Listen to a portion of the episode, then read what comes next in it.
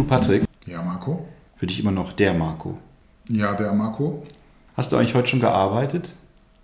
Ich arbeite nie. Ich habe heute viel gearbeitet. So. Ich würde gerne heute mit dir über Arbeit sprechen. Ist das ein Auftrag Auftrag an wen? an mich?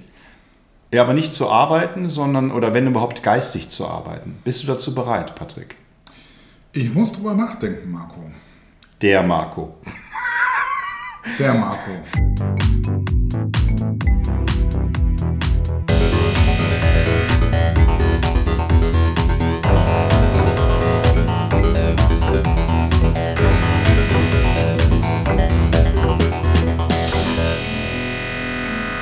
Wir haben Samstag, den 31. Oktober 2020. Dies ist die 29. Episode eures Lieblingspodcastes Podcast mit Patrick. Und dem Marco.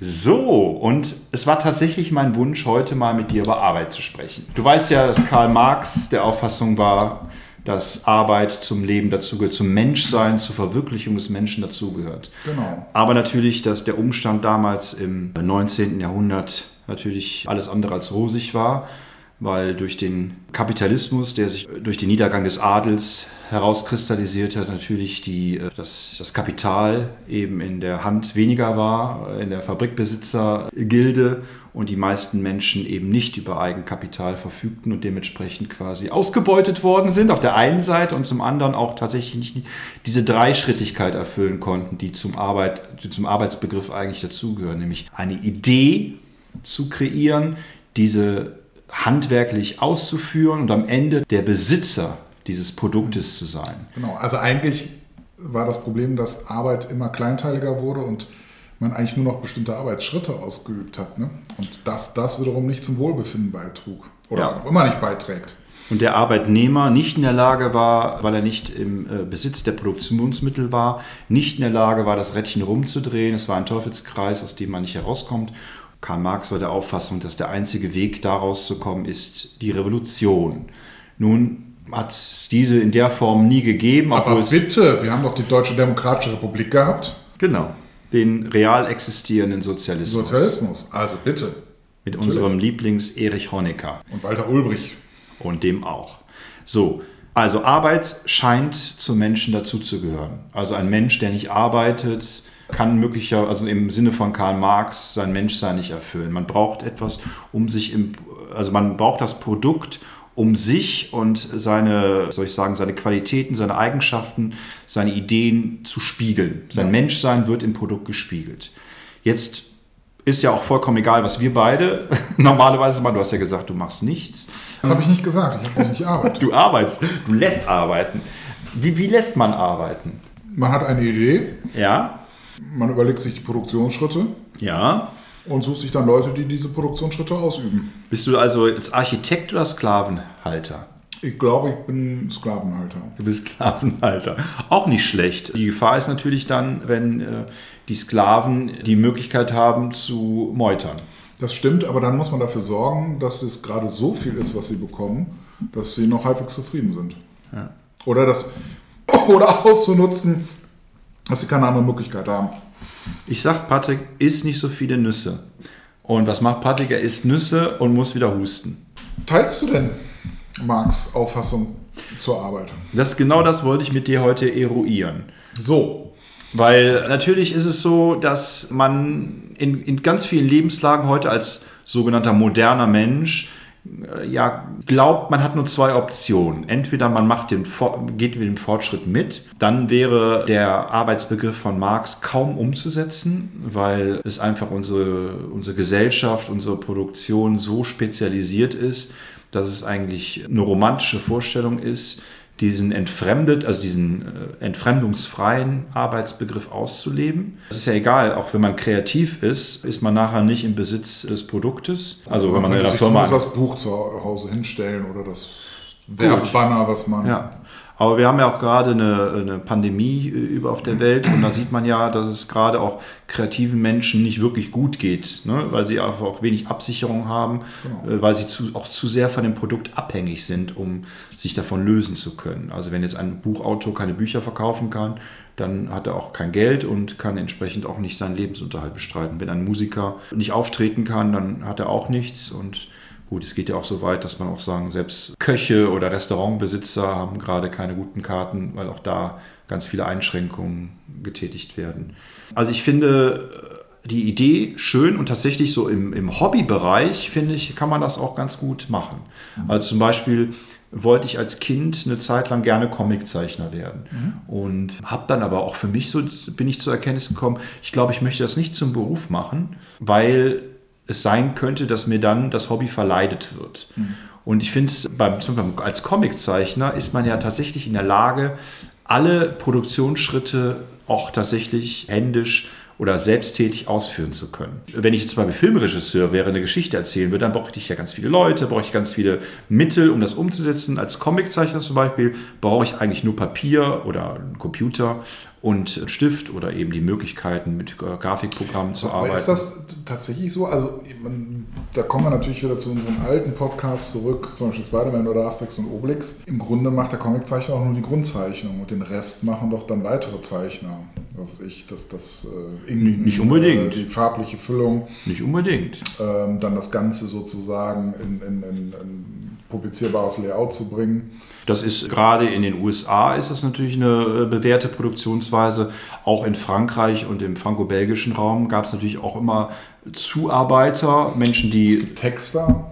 Texter, ja, aber es gibt ja auch durchaus Comiczeichner, die alles in Personalunion machen. Also auch schon ein häufig von mir gewähltes Beispiel ist der deutsche Comiczeichner Flix, den ich sehr schätze, gerade für seine Frühwerke. Held zum Beispiel fand ich einen grandiosen Comic. Wie ist mit Peter Buck? Peter Puck auch, aber von dem habe ich lange nichts mehr gehört. Ja, und ich finde auch im Internet nichts äh, über ihn. Wahrscheinlich ist Peter Puck tatsächlich ein Pseudonym und er hat einfach irgendwann die Arbeit eingestellt oder so. Und das ist sehr schade eigentlich. Also sollte ja. Peter Puck uns hören. Ja, das hat Bitten uns. wir darum, bitte machen noch mal was. Rudi und Fred, weil hieß der Fred. Rudi und Fred. Rudi und Fred. Also grandios. Alles auf einer Seite wurde, glaube ich, auch irgendwie für irgendeine Zeitschrift, so wie Yamiri das auch gemacht hat für, für die Unikum. Auf einer Seite passte alles rein. Und er hat diese, diesen Comic nicht nur, er hat nicht einen tollen Strich gehabt, sondern er hat auch es geschafft, sehr viel Wortwitz und sehr viel grandiose Dialoge einzuführen. Es war natürlich sehr textlastig. Also manchmal war man echt abgeschreckt, weil die Sprechblasen so voll gepfropft war mit. Ja, aber es waren ja gute Texte. Also ich fand es gar nicht so schlecht. Ja, mich hat es manchmal abgeschreckt. Okay. Manchmal steht mir der Sinn nach einfacherer Lektüre und dann reicht es mir, wenn einfache Sätze in solchen Sprechblasen stehen. Um nochmal aufs Thema zurückzukommen, weg von Peter Puck. Also selbst die Kreativen sind oft eigentlich in diese Teilung mittlerweile eingebunden, mhm. dass sie nicht mehr das Gesamtwerk sozusagen begleiten, sondern nur Teilaspekte. Der Autor zum Beispiel, der zwar den Grundtext schreibt, aber dann doch irgendwie äh, lektoriert wird. Eventuell gibt es noch Gestaltungen zum Buch, Bilder und so weiter, mit denen er auch nichts zu tun hat. Dann frage ich dich mal, Patrick, was wäre für dich ein Traumberuf? Was wäre für dich ein schöner, eine schöne Arbeit? Eine, die, dir, die dich erfüllt, die dir Freude bereitet, die dir nicht das Gefühl gibt, entfremdet zu sein.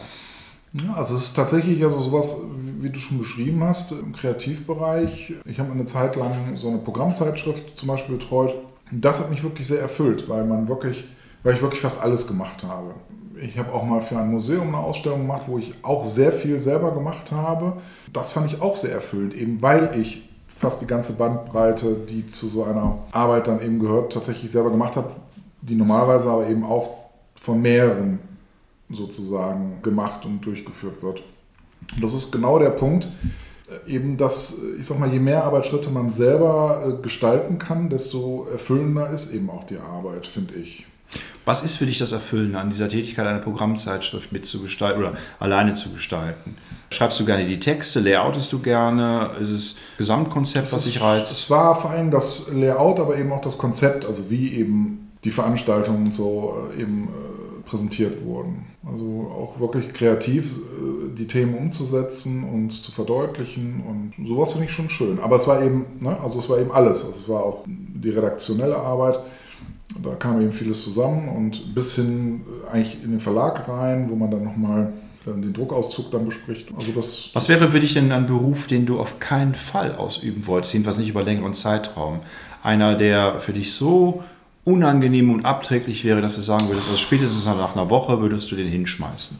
Oh Gott, da gibt es so viele Berufe. Ja, nimm mal exemplarisch ein. Naja, ich sag, ich sag mal, es gibt wirklich so Berufe wie Silo-Reiniger oder was ich, so Leute, die Tanklaster reinigen, von innen reinigen müssen.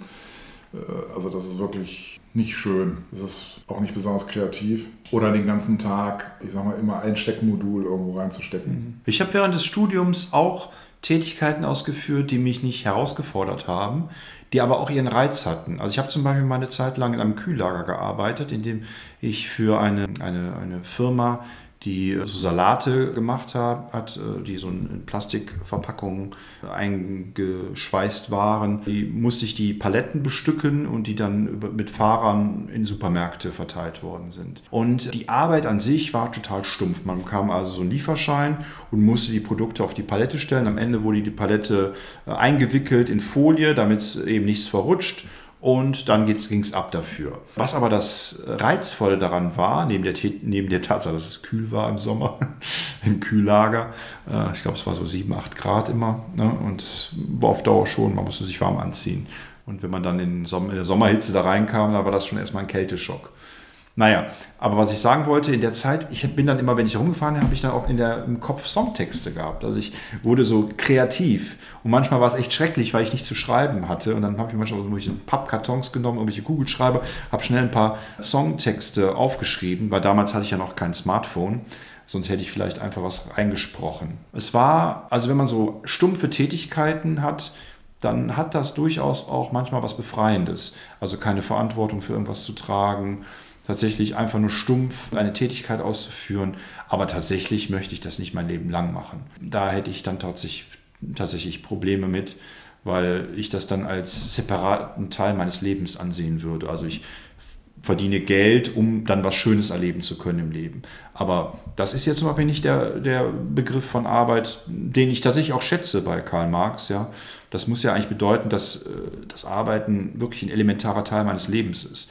Also in unserer Freizeitkultur ist ja oft so, die Menschen arbeiten oder verdienen Geld, um dann in der Pension oder in der Rente dann endlich Dinge erfüllen zu können, die sie sich erfüllen wollten oder sparen Dinge an, um dann endlich so leben zu können oder ackern das ganze Jahr lang, um dann im Sommerurlaub dann drei, vier Wochen mit ihrer Yacht oder so irgendwo hinzufahren. Das ist eigentlich jetzt so ein Konzept, was mich nur ansatzweise befriedigen würde. Weil man da auch wieder gucken muss, was das für ein Ackern ist. Ja. Also es gibt ja, also die, die sich eine Yacht leisten können, sind ja oft Leute, die dann schon auf einer höheren Ebene agieren und die können dann ja tatsächlich schon wieder gestalten. Sei es, wie viele Leute sie entlassen, welche Produkte hergestellt werden, wie das Verfahren dazu ist und so weiter. Ich finde das übrigens auch eine Gefahr. Die Menschen, die in kreativen Bereichen arbeiten oder die gestalterisch tätig sein können, die merken teilweise gar nicht, äh, wie viel sie arbeiten und die merken auch nicht, wenn sie jetzt nicht an der Führungsspitze sind, wie sehr sie ausgenutzt werden. Also wenn ich mir zum Beispiel angucke, damals so im Grafikbereich, ja, was, wie, wie, wie wenig die Menschen da verdient haben, ja. wie viel die arbeiten mussten, auch bis nachts, ja, und weil sie irgendwelche Deadlines einhalten mussten. Ja. Und, aber es war klar, denen hat das Freude bereitet, deshalb verging die Zeit für die wie im Fluge. Aber die haben natürlich, ich glaube, keine Gewerkschaft möchte wissen, wie viel die Leute da gearbeitet ja. haben, ne, zum Teil. Ne? Ist, äh und dann gab es wahrscheinlich auch Arbeitgeber, die gesagt haben, ja, entweder machst du das oder du kannst dir einen neuen Job suchen. Ne? Ja, das ist, ist, in dem Bereich so, im Film- und Fernsehbereich ist es oft so, dass die Leute da für ein Handgeld irgendwie arbeiten, äh, also ich 50 Stunden äh, für einen Sozialhilfesatz. In der Archäologie ist es teilweise so, also ich sag mal, all die Berufe, die so einen bestimmten Flair haben, bestimmte Faszination ausüben, äh, die sind oft oder manchmal mindestens sehr schlecht bezahlt. Äh, obwohl die Leute hochqualifiziert sind und auch eine ganze Menge können. Ähm, das ist eben auch eigentlich so ein Aspekt Gerechtigkeit in der Arbeit, äh, beziehungsweise im Grunde, ja, wie äußert sich eigentlich die Anerkennung derjenigen, für die man arbeitet? Zunächst einmal ja in der Bezahlung. Natürlich auch in netten, guten Worten, aber die Bezahlung ist natürlich auch äh, wichtig. Und da mangelt es eben in vielen Berufen, die eigentlich sehr wichtig sind die aber zum Beispiel deutlich äh, schlechter bezahlt werden, weil es, was weiß ich, keinen gewerkschaftlichen Schutz gibt. Weil die Gesellschaft zwar sagt, das ist ganz wichtig, aber trotzdem kein Geld dafür in die Hand nehmen will. Ja, und da entstehen dann, glaube ich, auch schlechte Gefühle bei vielen Leuten, die dann diese Arbeit ausüben. Auch wenn die Arbeit an sich äh, vielleicht gar nicht so schlecht ist. Ne? Ja, und dann gibt es umgekehrt Leute, die sehr gut verdienen und trotzdem noch das Gefühl haben, dass sie nicht gewertschätzt werden und genug und nicht noch mehr verdienen zum Beispiel. Ne? Ist ja auch immer alles sehr relativ. Ja, und dann ist natürlich die Frage, was ist, also was, was versteht Marx unter Arbeit und was kann man grundsätzlich unter Arbeit verstehen? Ich sag mal, wenn ich jetzt ehrenamtlich irgendetwas mache, ist es ja eigentlich auch Arbeit, nur dass ich kein Geld dafür bekomme. Oder wenn ich ein Hobby betreibe, ist natürlich der. der ist unser Podcasten, ist das Arbeit für dich? Manchmal, aber äh, meistens nicht. Mhm. Das hängt aber auch davon ab, wie gut er vorbereitet ist. Und also es ist meistens Arbeit. du wirst, wirst auch echt versklavt hier bei dem Podcast, Patrick. Ja, manchmal schon. Aber man muss schon sagen, dass äh, Patrick dafür sorgt, dass wir bei jedem Podcast genug Cola da haben. Ja. Und vor die, die, in der vorletzten Folge hat natürlich seine Frau dafür gesorgt, dass wir genug äh, vegetarisch, veganes äh, Produktreichtum hatten, um kochen zu können. Wobei du jetzt, ich sag mal, primär die Produktionsmittel stellst und ich tendenziell eher die Arbeitskraft. Du lieferst die Kraft. Wobei, ähm, ich weiß nicht, die, die, die, Räumlichkeiten, wo produziert wird, gehören ja eigentlich auch zu den Produktionsmitteln. Ja, mach doch mal eine Kostenaufstellung, Patrick. Dann gucken wir mal, wie der Kosten-Nutzen-Faktor ist hier. Ja, aber ich glaube, wir, wir, schweifen da wahrscheinlich schon wieder ab, weil eigentlich geht es ja um die Frage, braucht der Mensch Arbeit und oder wäre eine Gesellschaft quasi ohne Arbeit denkbar? Ja, mir ist es ja schon fast unangenehm, weil wir das schon mal beim Sinn des Lebens hatten. Ja. Aber ich finde tatsächlich, diese, dass diese Überlegung auch in Faust 2 eine große Rolle spielt. Sie wird zwar etwas kaschiert durch äh, den, den, den, den Drang zu wissen, was die Welt im Innersten zusammenhält, aber eigentlich geht es in Faust 2 ja eher um Mitgestaltung, um das Gestalterische. Und ich finde, da wird auch deutlich, dass ja, ein wesentlicher Aspekt des Menschseins auch bei Goethe darin besteht, dass der Mensch produktiv tätig ist dass er etwas leistet. Goethe hat ja mal gesagt, dass er sehr verwöhnt natürlich aufgewachsen ist. Er, seine Eltern waren wohlhabend oder sein Vater war wohlhabend. Er hatte alles, hatte aber sein, sein Leben lang mal das Gefühl, er müsste der Welt was zurückgeben. So dem Motto, ich bin beschenkt worden, also muss ich der Welt etwas zurückschenken. Also hatte er wahrscheinlich immer den Drang. Und er war ja eigentlich auch ein Workaholic. Er war ja in Weimar Politiker, Schriftsteller, hat seine Steine gesammelt, hat Leute empfangen, hat im Garten gearbeitet. Also eigentlich äh, war es wahrscheinlich bei ihm auch so, dass er immer wieder an Grenzen gehen wollte und musste. Hat Goethe eigentlich geschlafen? Ja, mit, mit der Christiane. Ne? das wollte ich nicht wissen. Ja. Ich meine, es gibt ja so Menschen, die wenig Schlaf, ja, ich weiß nicht, ob sie es nicht brauchen, aber jedenfalls nicht umsetzen oder anfordern und von daher auch schon eine hohe Schaffenskraft hat. Ja, aber schau uns an. Ich meine, wir nehmen ja die Podcasts auch eher abends bis nachts auf, ja. nachdem wir gearbeitet haben. Und ja, gar nicht. Äh, nachdem ich gearbeitet habe und es macht uns ja so viel Freude, dass wir nochmal produktiv werden und, und auch über unsere Grenzen hinausgehen. Manchmal ist es ja auch so, dass wir Podcasts aufnehmen und ich relativ gerädert nach Hause komme, weil es dann einfach doch sehr, sehr lang geworden ist. Man muss ja dazu sagen, wenn wir einen Podcast aufnehmen, und dann sitzen wir danach noch drei, vier Stunden und quatschen weiter, ohne dass wir aufnehmen. Ja. Und äh, weil wir uns einfach so viel zu sagen haben, was ja auch der eigentliche Grund ist, warum wir diesen Podcast machen, weil wir eine Garantie haben, dass wir den mindestens drei, vier Jahre durchhalten werden, weil wir uns einfach immer was zu erzählen haben. Und ihr als unsere Zuhörer, ihr seid unser Korrektiv. Ihr müsst uns eine Rückmeldung geben, wenn ihr sagt, ey, das habt ihr doch schon mal erzählt. Meistens erinnern wir uns daran, dass wir sowas erzählt haben, aber oft ist das auch Gewohnheit, dass wir uns immer wieder das Gleiche erzählen. Wir treffen uns und dann erzählen wir uns unsere alten Geschichten. Und bitte, liebe Freunde, nicht mehr ganz so viele Briefe, wo wir auf einzelne Fehler hingewiesen werden. Äh, unter anderem äh, hat uns ein Brief erreicht äh, von einem unserer ja, besten Zuhörer, dass wir einen Fehler in unserem Science-Fiction-Podcast äh, hatten. Nämlich? Das Thermostat, was die Temperatur misst. Das Thermostat ist hier eine Heizung. Du meintest das Thermometer vermutlich, als du dieses wunderbare Werk geschaffen hast. Aber vielleicht kann man auch die Temperatur in der Zukunft im Weltall einstellen. Du meinst, es gibt Zuhörer, die auf so einen Scheiß achten? Es gibt so Zuhörer, die ganz genau auf. Hat denn, hat denn die, die, der, der oder die Zuhörerin auch äh, die Stringtheorie in, ihren, in Gänze verstanden? Ich glaube schon. Sehr gut.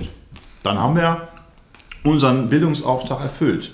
Wir haben unseren Bildungsauftrag erfüllt. Wir wollen nämlich wache Zuhörer, Zuhörer, die Fehler erkennen. Aber wenn wir mal ehrlich sind, wir wissen nach jedem Podcast, was wir falsch gemacht haben.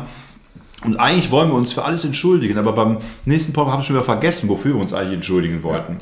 Also zum Beispiel entschuldigen wir uns auch jetzt mal ganz universal für alle Knacker. Wir wissen das, aber wir können es nicht reproduzieren. Ja, wir haben einen Podcast aufgenommen. Es gibt nachher ein paar Knacker, weil einer von uns ans Mikro gekommen ist. Und dann wäre es einfach total blödsinnig und schade, diesen Podcast nochmal komplett aufzunehmen. Also versuchen wir das Beste draus zu machen. Aber natürlich wissen wir, es gibt Podcasts, die haben diesen Knacker. Jetzt habe ich nämlich auch Nüsse gegessen. Trink doch mal eine Cola.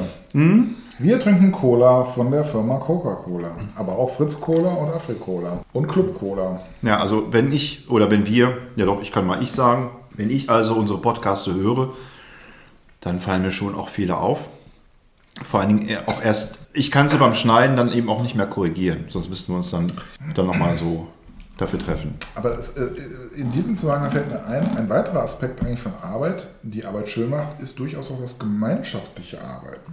Ja nur so für sich allein im Kämmerchen ist eigentlich weniger, finde ich, äh, befriedigend als, also wenn ich jetzt arbeiten würde, als wenn ich mit einem Kollegen zum Beispiel was entwickeln kann. Ich finde es immer toll, wenn man jemanden hat, egal in welchen Bereichen, das, wie gesagt, jetzt was Literarisches ist oder was Mediales ist oder ob es eine Arbeit ist, immer gut, wenn man ein Korrektiv hat. Also man macht eben Fehler und man kommt manchmal auch nicht auf gute Ideen alleine. Also bei mir ist dieses Hin und Her wichtig. Also ich brauche auch mal eine Auszeit, ich brauche auch mal Zeit nur für mich, um eine gute Idee zu haben. Manchmal auch reicht es auch eine Autofahrt, ja, dass ich dann eine gute Idee bekomme oder mit dem Fahrrad zu fahren oder zu Fuß zu gehen. Also oft kommen mir gute Ideen beim, bei der Tätigkeit, die ich sonst tue. Wenn ich mich jetzt, wenn ich zum Beispiel so Interviews von Schriftstellern höre, dann ist Schriftstellerei, also wenn man es professionell macht, tatsächlich auch ja, fast ein Zwang. Also man muss sich zu einer bestimmten Uhrzeit vor das Blatt Papier setzen oder vor den PC setzen und schreiben. Da müssen wir aber einen Stopp machen, weil einer unserer, einer unserer vielen, also ich, ich glaube, es war tatsächlich der ein Millionste Abonnement. Aha, mit Abonnenten, ja, okay. Ja, oder wie sagt man? Ja, machen wir einfach weiter. Also wir haben viele Leute, die uns zuhören und einer, der ein Millionste, hat was gemacht? Er hat einen Vorschlag eingereicht für ein Thema. Aha. Und das wäre nämlich die Schriftstellerei. Und zufällig kenne ich einen hier aus dem Ort, einen, einen der bekanntesten Schriftsteller des Ortes. Und den könnten wir ja mal einladen und vielleicht dann mal über das Thema sprechen. Also du hast ja auch Erfahrung, ich auch. Aber du willst den Namen jetzt wahrscheinlich noch nicht verraten, weil du noch nicht Nein. weißt, ob es klappt. Genau. Ich ja. weiß nicht, ob er sich herablässt, an so einem Podcast teilzunehmen. Würde uns, also würde mich jedenfalls sehr freuen. Können wir vielleicht, mal schauen. Vielleicht muss ich ihm einfach sagen, was für eine Reichweite wir haben, dann kommt er. Ja. Afrika, Österreich, Schweiz, USA, USA, ne? Ja. Korea. Korea auch? Ich gucke ich guck nochmal schnell, bevor ich was Falsches sage.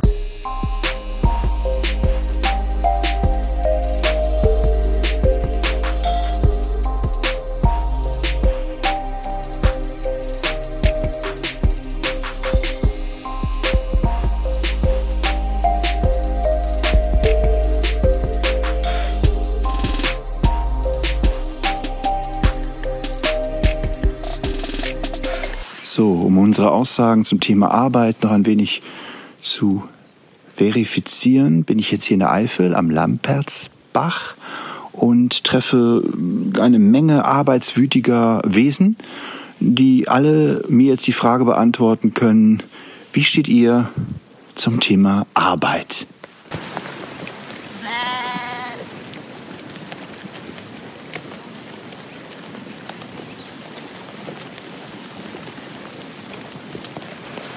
Was wäre das für ein Leben für euch, den ganzen Tag nur zu essen, zu trinken, zu chillen, äh, ab und zu geschert zu werden?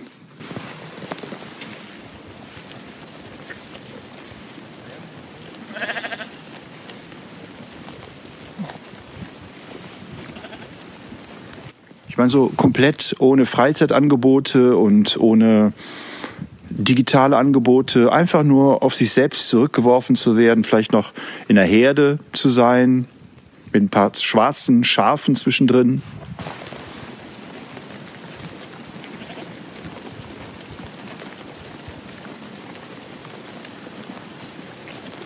Ja, vielen Dank. Ich schalte zurück zu unserem Podcast, Podcast zu Patrick und der Marco.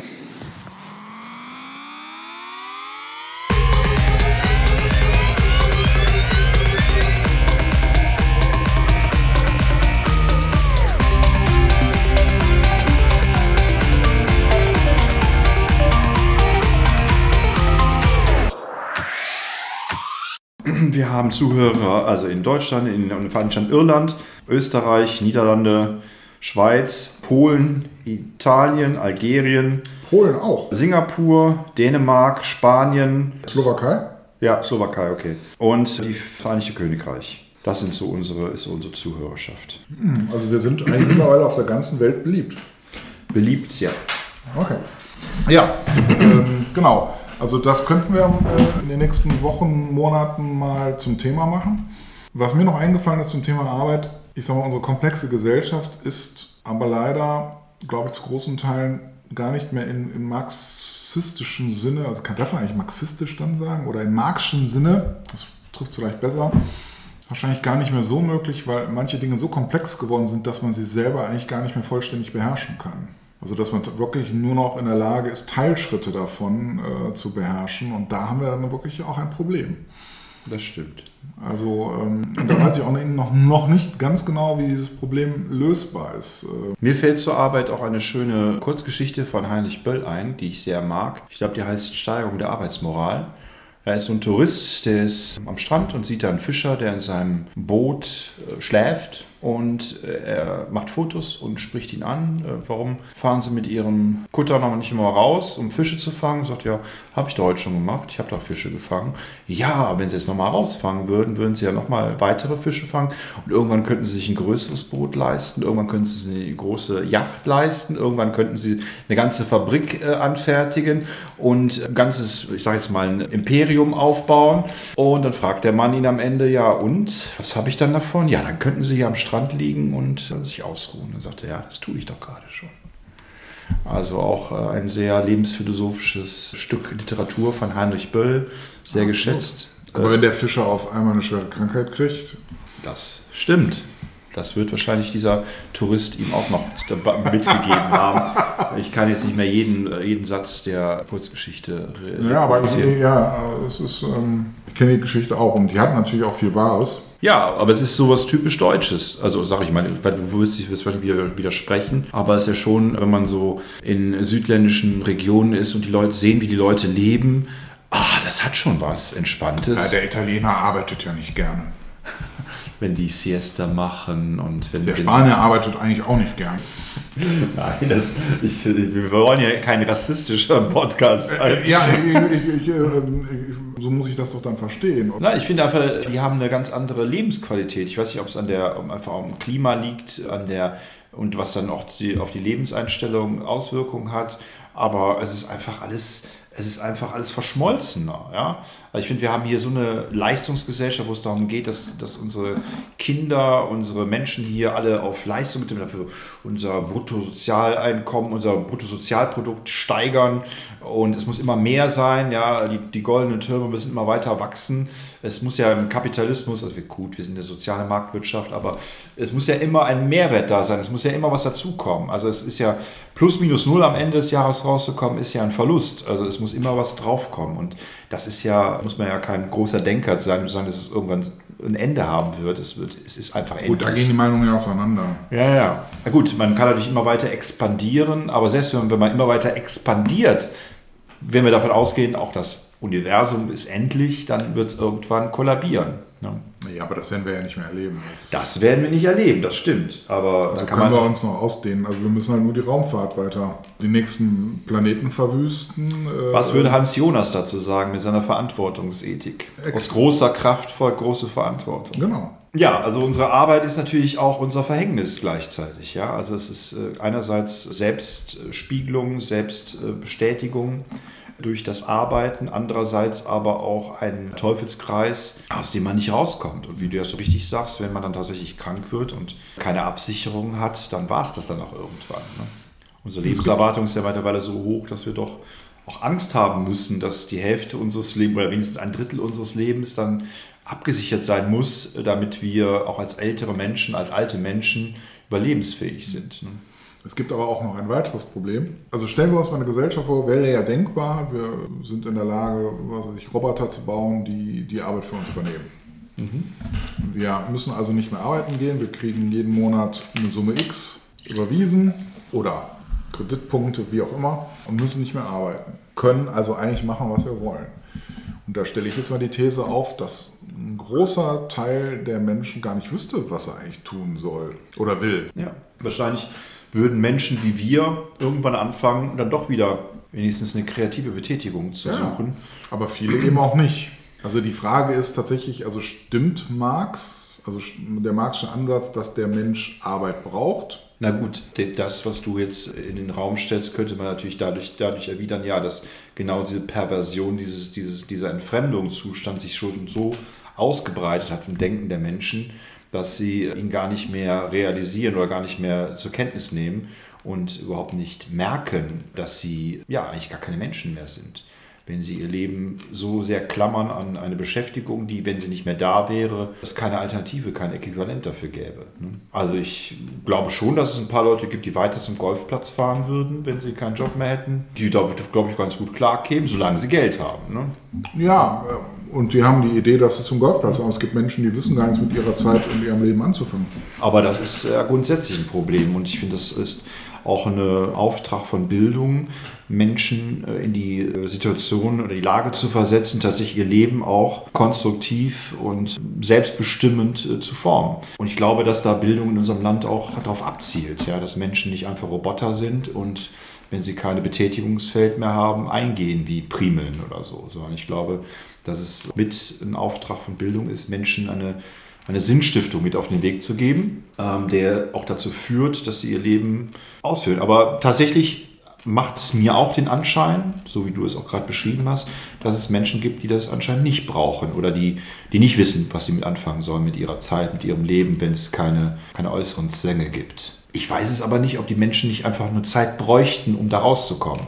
Es gibt ja auch so Science-Fiction-Filme, wo die Menschen in so einer Art Gefangenschaft oder in einem Zustand sind, der sie entfremdet hat und dann werden sie erweckt durch einen Held oder durch eine Kettenreaktion oder sowas und dann stehen sie da wie, wie in Platons Höhle, ja, wo, die, wo der Mensch rauskommt, zum ersten Mal die Sonne sieht, wo er vorher nur Schatten und äh, Fackellicht gesehen hat und plötzlich geblendet ist von dieser Sonne. Aber nach einer Zeit sich an die Sonne gewöhnt, äh, an, das, an die Natur gewöhnt. Und dann das Problem ist, wenn er wieder zurückkommt in die Höhle, dann wird er wahrscheinlich äh, gesteinigt von den Menschen, denen er erzählen möchte, dass da oben der, in der Sonne die Wahrheit ist, das wahre Leben. Also wenn wir wahrscheinlich jetzt, ich sag mal, bei Huawei in der Fabrik ständen mhm. und sagen würden, ey Leute, kommt, lasst alles stehen und liegen.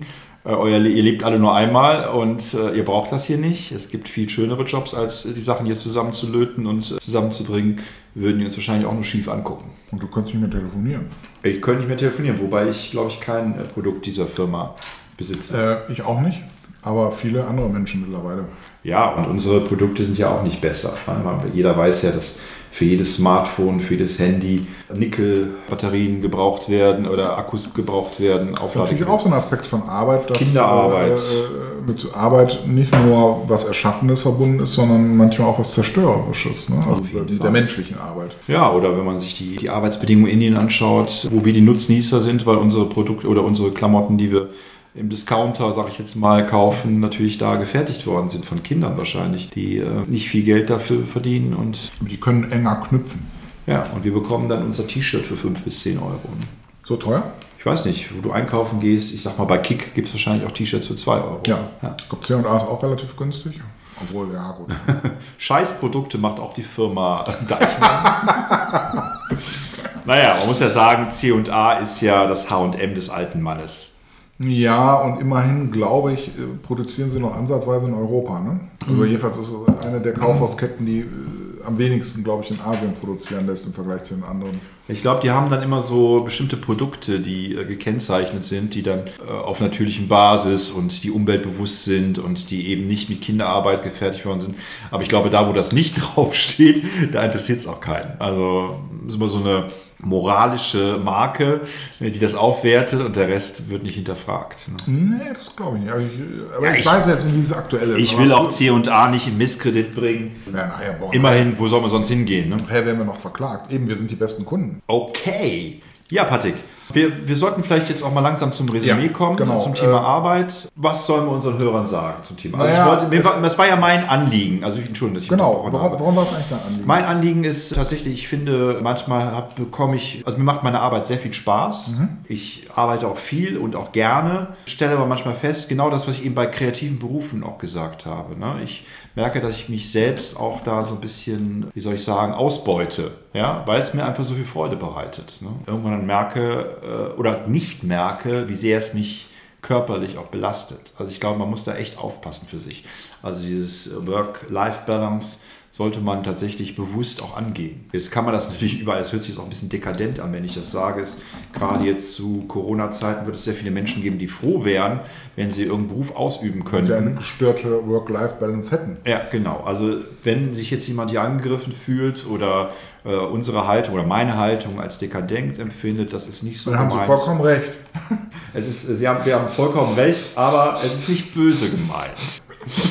Ja, Das erinnert mich Dreht's mal, wir hatten ja mal den Podcast über Bands äh, oder unsere Bandgeschichte und ich weiß, dass ich mal ähm, so einen Song so nach dem Motto, boah, macht doch mal was ordentliches, setzt euch nicht abends nur vor die Glotze und nehmt das Leben wahr, geht das Leben mit und so weiter. Und dann kam er, ah ja, du hast ja gut reden irgendwie, ich arbeite jeden Tag im Pit. Ja. Ja. Schaffe ich es nur noch, mich vor den Fernseher zu knallen, das ist so halt. ja, wir haben, ich glaube, wir haben Ja, ja, sehr, viel, ja. Sehr viel Respekt vor den Berufen, die wir selber ungern ausüben wollen und die trotzdem ausgeübt werden müssen oder um unsere Gesellschaft tatsächlich auch äh, Weiter- stabil halten zu können.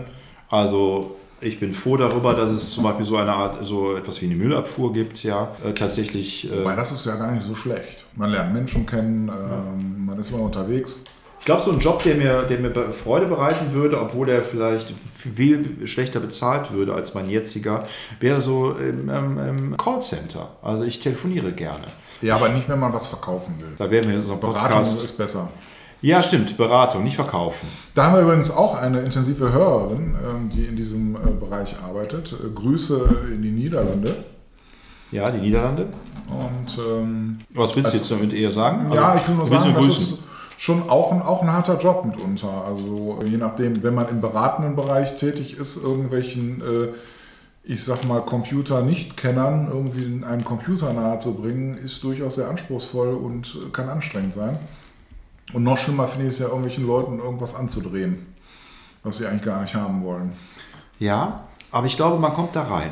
Und ähm, ja, nee, Haben ich, Sie schon den neuen? Äh, Ich werde ja öfter, ich werde ja öfter mal beruflich angerufen, dann wollen mir irgendwelche Leute irgendwelche Produkte andrehen und fragen, ob das Produkt, was ich gerade benutze, ob das das Optimale sei oder ob ich nicht nochmal darüber nachdenken möchte und so weiter. Die Personen, die mich anrufen, die haben natürlich sowas äh, Überzeichnetes, ja, schon fast Kar Karikaturhaftes, sagt man das so? Ja. Ähm, und, und dann äh, empfinde ich das als so künstlich, dass ich denke mal so, erst ich würde mich dafür, ah, ich würde mich schmutzig fühlen, wenn ich so reden würde. Merke aber umgekehrt, wenn ich sowas mache, macht mir das richtig Spaß. Also, aber das wäre tatsächlich so eine Sache, die könnte ich in einem kurzen Zeitraum. Aber ich glaube, wenn ich über Jahre machen würde, würde ich mir tatsächlich nicht schmutzig, sondern total ausgelaugt vorkommen, weil ich da ähm, nicht ja, da würde tatsächlich im marxischen Sinne würde ein Teilaspekt fehlen von der Produktionskette, von der, von der Erschaffung oder von dem, was Arbeit eigentlich leisten soll. Marx war ein guter Mann, hat auch viele Fehler gemacht, hat auch viel Unsinn geredet und ich glaube, nicht alles von ihm ist tatsächlich äh, sinnvoll, aber dass er den tatsächlich die Philosophie auf eine andere Ebene gehoben hat, indem er tatsächlich auch die Lebensverhältnisse, die Produktionsverhältnisse, also diese Philosophen aus dem Elfenbeinturm geholt hat und runtergestoßen und gesagt, ey Leute, ihr könnt ja viel philosophieren, aber wenn ihr kein Geld und nichts zu fressen habt, ja, dann bringt euch das alles nichts. Also wir müssen erstmal gucken, dass wir die Zustände verändern, äh, bevor ihr dann weiter in eurem Elfenbeinturm philosophieren könnt. Ist durchaus ein sinnvoller Ansatz gewesen und deshalb danke, Karl. Wobei, hat Karl nicht auch irgendwie Angestellte gehabt? Ähm, Bestimmt und der war ja auch, hat ja sich auch von Engels aushalten lassen, ja, der hatte ja auch, hat ja auch Kapital, ne? Also Das war schon etwas, wie solche Doppelmoral, die da teilweise. Man hat schon teilweise so ein großbürgerliches Leben geführt, ne? Aber was, was soll man sagen? Ich meine, das, ich, meine, ich will das jetzt nicht gutheißen, aber das heißt natürlich in allen Bereichen. Ja? Du hast überall Menschen, die man vielleicht auch früher mal bewundert hat, vielleicht auch heute immer noch bewundert und wo man denkt, naja gut, aber wenn man das wirklich mal so ganz zu Ende denkt, dann ist da viel Paradoxie drin und viel Absurdität drin hinter dem Ganzen. Ne? Und bei Karl Marx wird das auch so sein. Dennoch war er ein kluger Denker und einer, der mal anders gedacht hat ja. als seine Vorgänger. Ne? Deshalb nochmal alle, die Angst haben vom Kommunismus oder vom Marxismus. Ja, recht, aber nicht vor Karl Marx. Macht euch nicht ins Hemd. Es hat bisher nicht äh, gut funktioniert. Tatsächlich gibt es auch Diktaturen, die unter dem Deckmantel des Kommunismus oder des Sozialismus stattgefunden haben. Das wollen wir überhaupt nicht gutheißen oder will ich nicht gutheißen.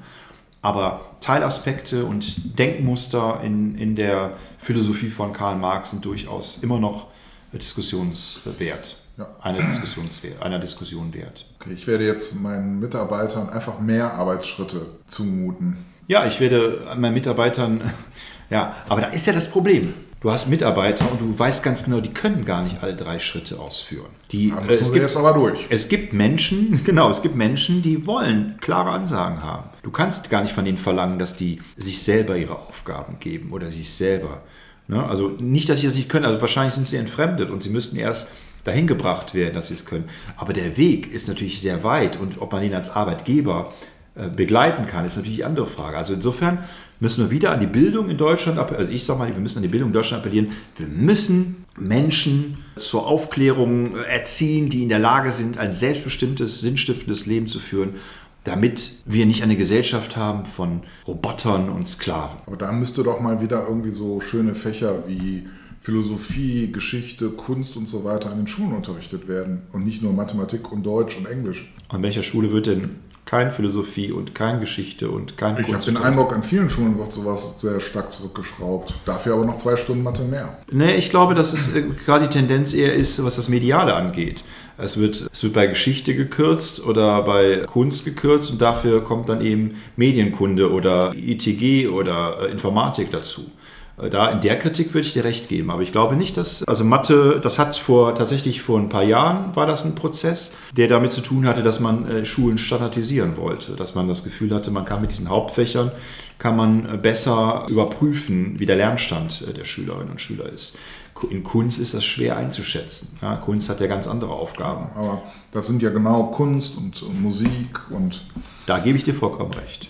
Sind einfach, ähm, ja, Fächer, die eben erst den freien Menschen äh, bilden und, und überhaupt, ich sag mal, alles das, was man mit dem Begriff Geisteswissenschaften irgendwie umfasst, sind durchaus wichtiger, um genau zu diesem freien und selbstbestimmten Menschen irgendwie zu werden. Mhm. Und wenn man eigentlich nur nach, ich sag mal, Fähigkeiten ausbildet, die jetzt in der Wirtschaft gefragt sind, ist das zu eng gegriffen, denn ich will ja einen kreativen Mathematiker haben, mhm. um neue Produkte zu entwickeln und neue Ideen. Ja, völlig richtig.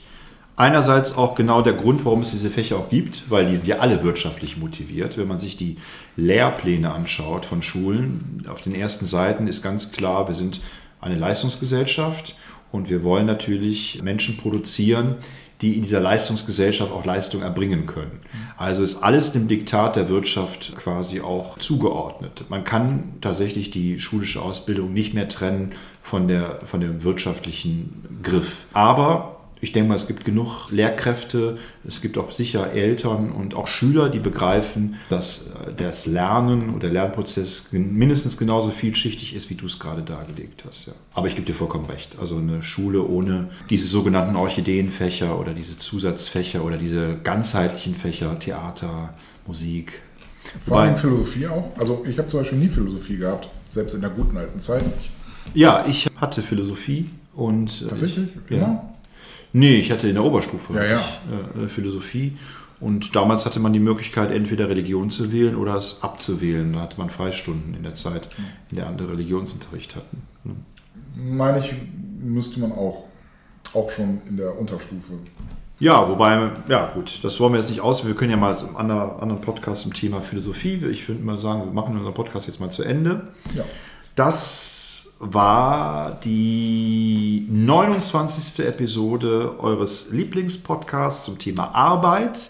Wenn ihr Lust habt, uns weiter zu verfolgen, zu sehen, wie wir wachsen und fallen, dann schaltet auch nächste Woche wieder ein, wenn es heißt Podcast mit Patrick Und dem Marco. und schaltet ein, wenn ihr wollt und wenn, wenn ihr ihr könnt. könnt. Tschüssi. Tschüss.